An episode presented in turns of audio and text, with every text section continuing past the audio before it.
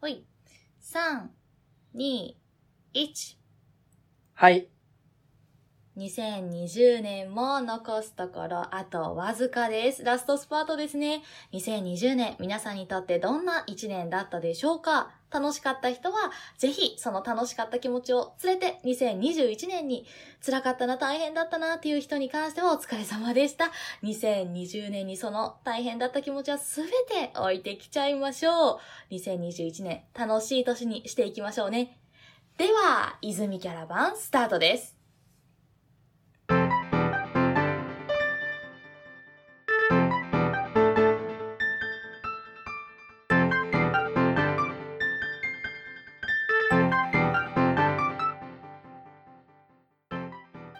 はい。皆さん、改めて、こんにちは。泉キャラバンスタートしました。では、今日のゲストをまたお招きしていこうと思います。前回に引き続き、和樹さんです。お願いします。よろしくはお願いします。い、よろしくお願いします。和樹さん、2020年はどんな1年でしたかはい。コロナのこともご時世的にあったり、あとは自分がが転職をしたりっていうので、まあ、変化が多い年だったかなと思います。なるほどね。変化が多い1年だったということで、うん。 2021年はどんな年にしていきたいとかありますそうだな。まあ、2020年がちょっと変化が多すぎたっていうのがあるから、 まあもうちょっと落ち着きというか安定した一年にしたいかなと思っております。急に安定志向。ではですね、深月さん。はい。変化が多い1年だったっていうことで、うん。実際にね、変化っていうのも、いろいろな、そのさっきで言う職場とかのね、うん変化っていうのもあると思うんだけど、うんきっとね、引っ越しとかもあったと思うんですよ。今回も引っ越ししたの知ってるので。うんうん。ちなみに過去引っ越しってどれぐらいしてます1、うん。 2、まあこれぐらいだよね。あ3、れおかしい。うん。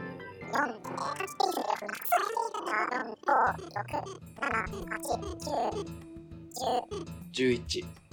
今住んでる家が11軒目みたいな認識で合ってるかな12件目じゃないかなあーそっかじ11ゃあ回引っ越しをして引っる越かしらとしては11回したってことか。うん。えー、っと、転勤族か何かです かまあ、一応転勤は1回だけ、うんそれは、あれ、実家暮らしだった時のことかなそうそうえっうんうとん小学校2年から3年に上がる時にうんうんうん父親が大阪から、うんうんえっと神奈川に転勤になったからそれで引っ越してきた、あーなるほどね。うんどうなんだろう引っ越しね正直あの今こんなに回数多いと思わなかった多分リスナーさんも12まあそれぞれねこれぐらいかなみたいな玉入れ状態になってきたか らね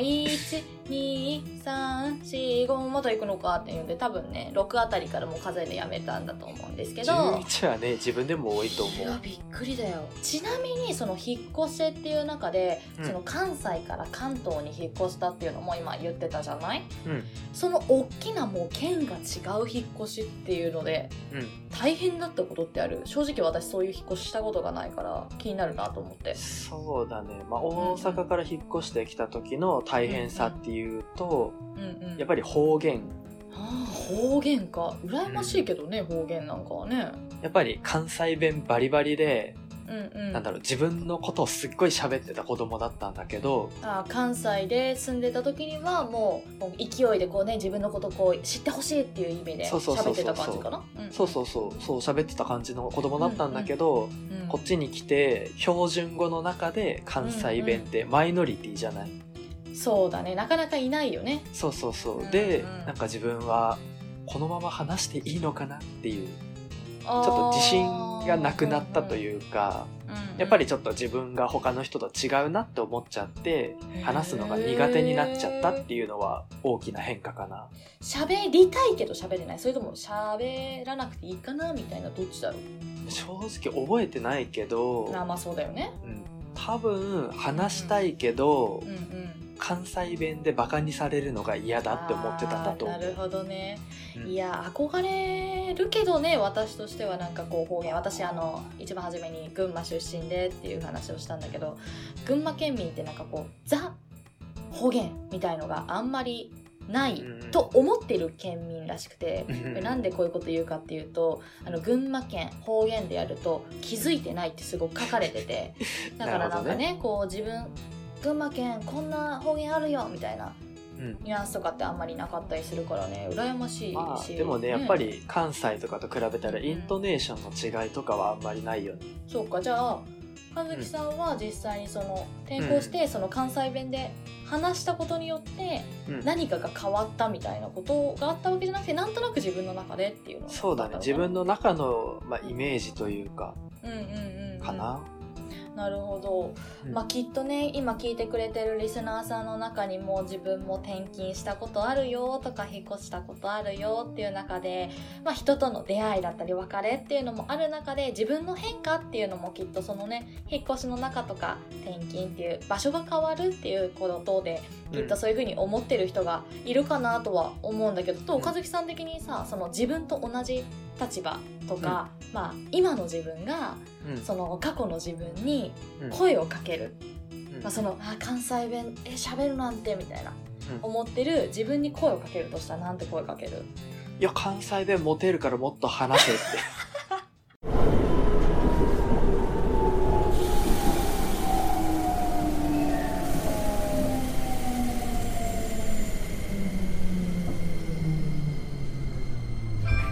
泉キャラバン泉キャラバン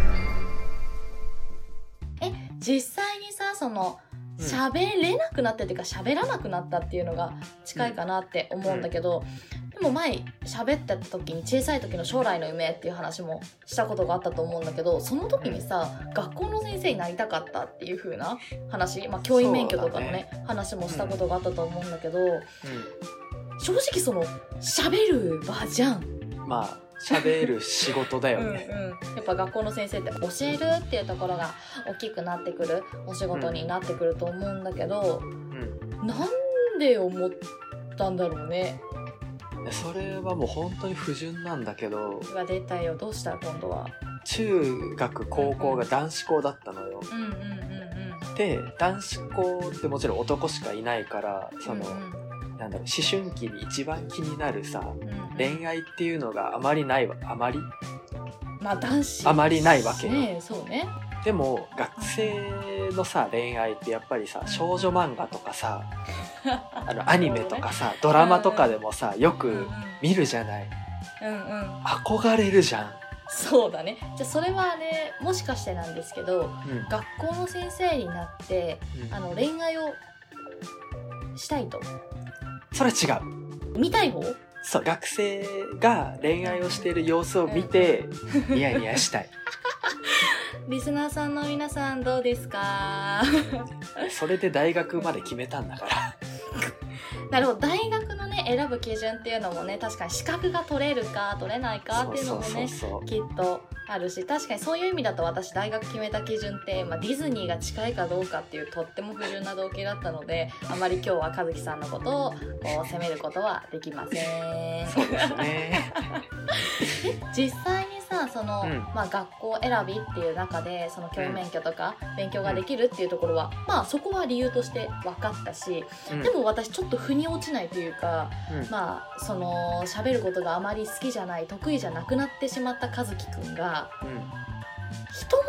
前で喋る練習とかうんうんやっぱ人と喋るっていうのを教員を目指すとか学校の先生になりたいっていう思いがあったからこそやってきたこととかう、ん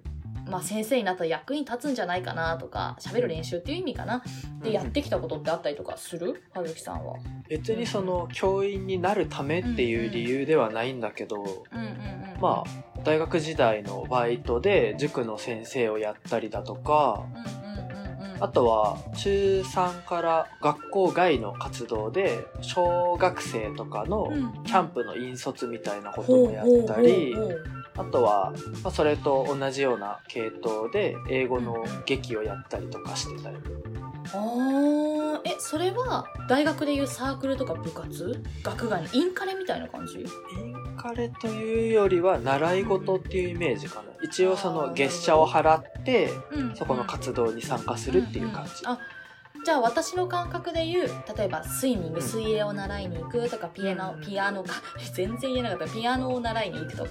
うん、そういうような感覚かなそうそうピアノとか水泳習いに行くのと同じような感じ、なるほどねえそれはさ、うんちなみに引率だったり英語の劇っていう話をしてくれたんだけど、うんどういう人たちがいてどんな団体なの、どういう人たちうん、だって年齢とかさだって英語劇でしょあーだそっうてだなキャンプのまあキャンプの引率ってなったらねうんうんえあそうだよねうえーっとね一応所属している子,、うんうん子供っていうのかな、んうんうんは0歳から ゼロ歳うん20運歳までの、まあ、学生って言われるところああなるほどねの範囲の子たちがいて、うんうんうんで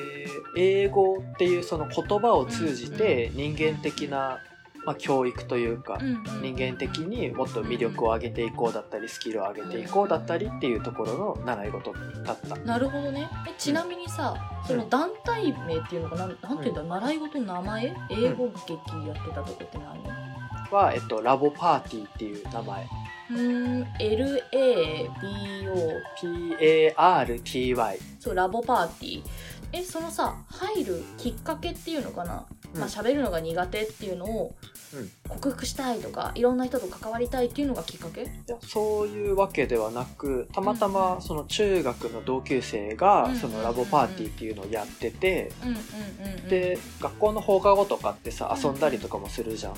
うんでも毎週俺ちょっと予定あるからっていなくなるやつがいてうんうんで、まあ、何か気になるじゃんそうだねだそっうて遊びじゃなくてそっちに「ごめん予定あるから」って「そうデートそうかそうそうデートか」ってなるよねそうで毎週何の予定があんのって聞いたらうんうん「いや俺習い事してるんだよね」って言われておーでチラッと聞いたらなんかう、まあ、その英語で劇をやったりとか、んうんうんあとはフォークソング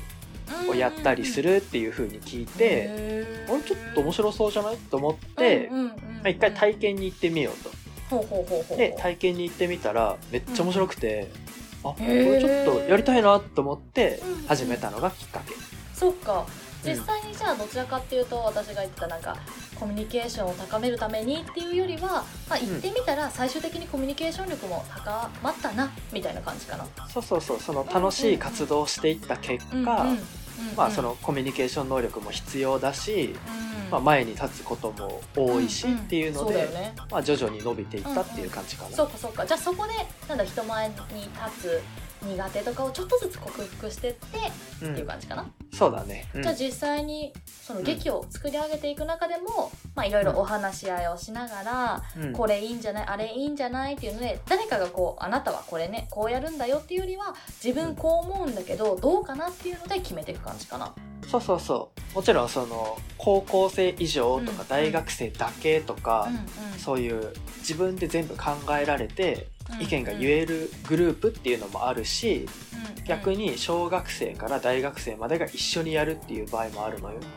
なるほどね、まあ、そういう時にはこう意見を聞いてあげながら、そうそうこそううみそんうなが納得して一つの作品を作っていくっていうような感じかな。そうそうできるだけその小さい子の意見も汲み取ってはあげたいから、まあ、小学生とかに「ここの場面だけどどう思う?」って「どういう動きをしたい?」っていう風に聞いてその子たちから出てきた意見をもとに、まあ、自分たちその大学生とか高校生とかその大きめの人っていうのかな大きい子も納得できるような動きにしてでちっちゃい子にこういうのはどうっていう風にして、まあ、全員を巻き込んで決めていくっていう流れかな。へえね0歳児から、まあ、24歳の、まあ、陰性とかねうんそういう年齢の人までいいっていうことだったんだけど和樹さん的にうんこうおすすめこういう人にぜひ見てもらいたいラボパーティーとか、まあ、検索とかする YouTube とかにも劇とか載ってたりするうん乗ってる乗ってる聞いたからおすすめはやっぱりその0歳とか、うんまあ、うん2歳ぐらいまでかなから始めてる人が多いからそういう年代の子供がいるお母さんとかお父さんとかにおすすめかな。それこそ例えば今のそういう保護者の方に、うんまあ、見てもらってっていうのももちろんだし、まあ、大学生とかまあ学生という名のつく人たちであれば、今からでもうん今からでも全年然齢は関係ない、うん関係ないそうかそうかぜひねラボパーティーうん検索してみてもらえると YouTube だったりとかあとそこのホームページだったりだとかあったりするのでね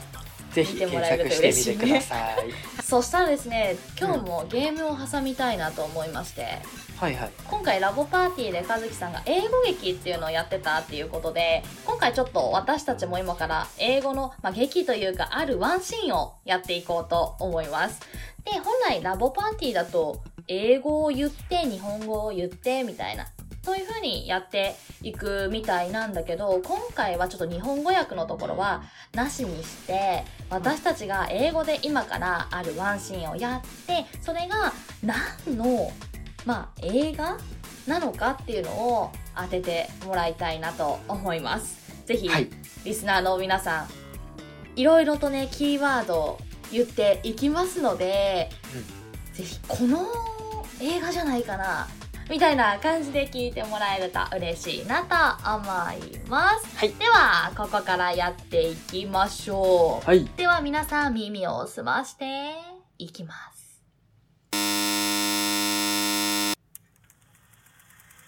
Mike, this might sound crazy, but I don't think it's dangerous. Really? Well, in this case, let's keep it. I always wanted a pet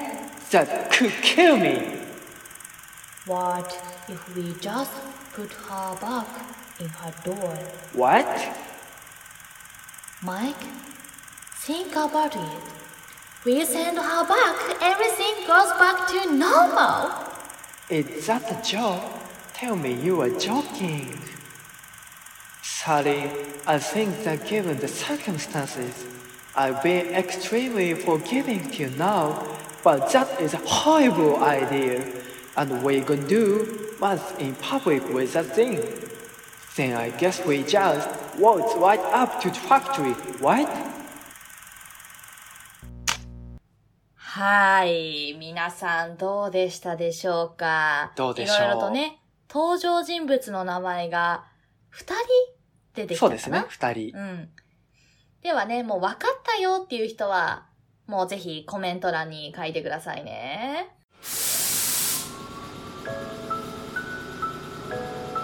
泉キャラバンまもなく出発いたします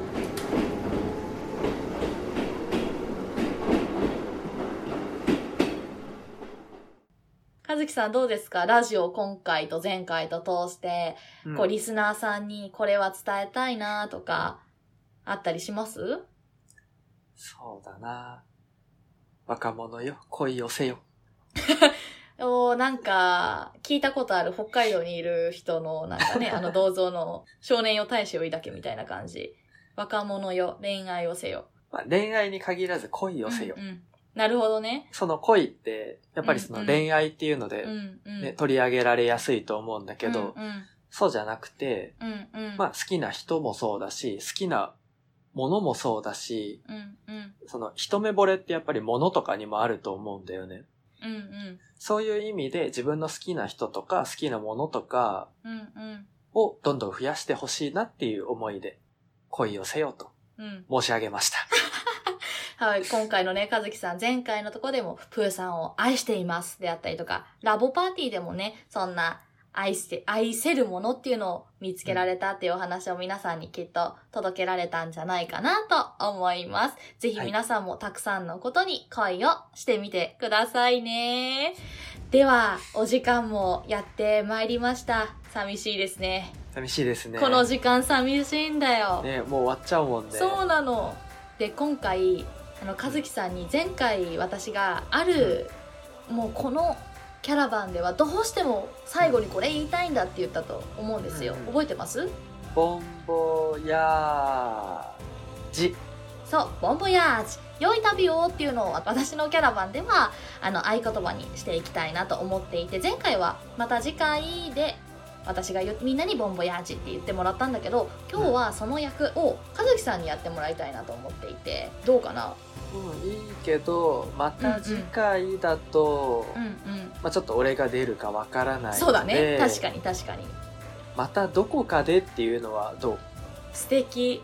やさよならっていうとなんかねね本当に寂しいもん別れみたいに寂しいからねそうそうじゃそあうだかそしらたね、らまたどこかでなら会えるかもしれないから、確かに今回のねキャラバンの中で私たちもう和樹さんもリスナーさんも出会えたこんな本当に奇跡なこと楽しい時間っていうのを一緒に過ごせてきたのでまたどこかで旅をしていく中で、うんきっと出会えたらいいなっていう意味も込めてそれにしていきましょうかはいそうしましょはい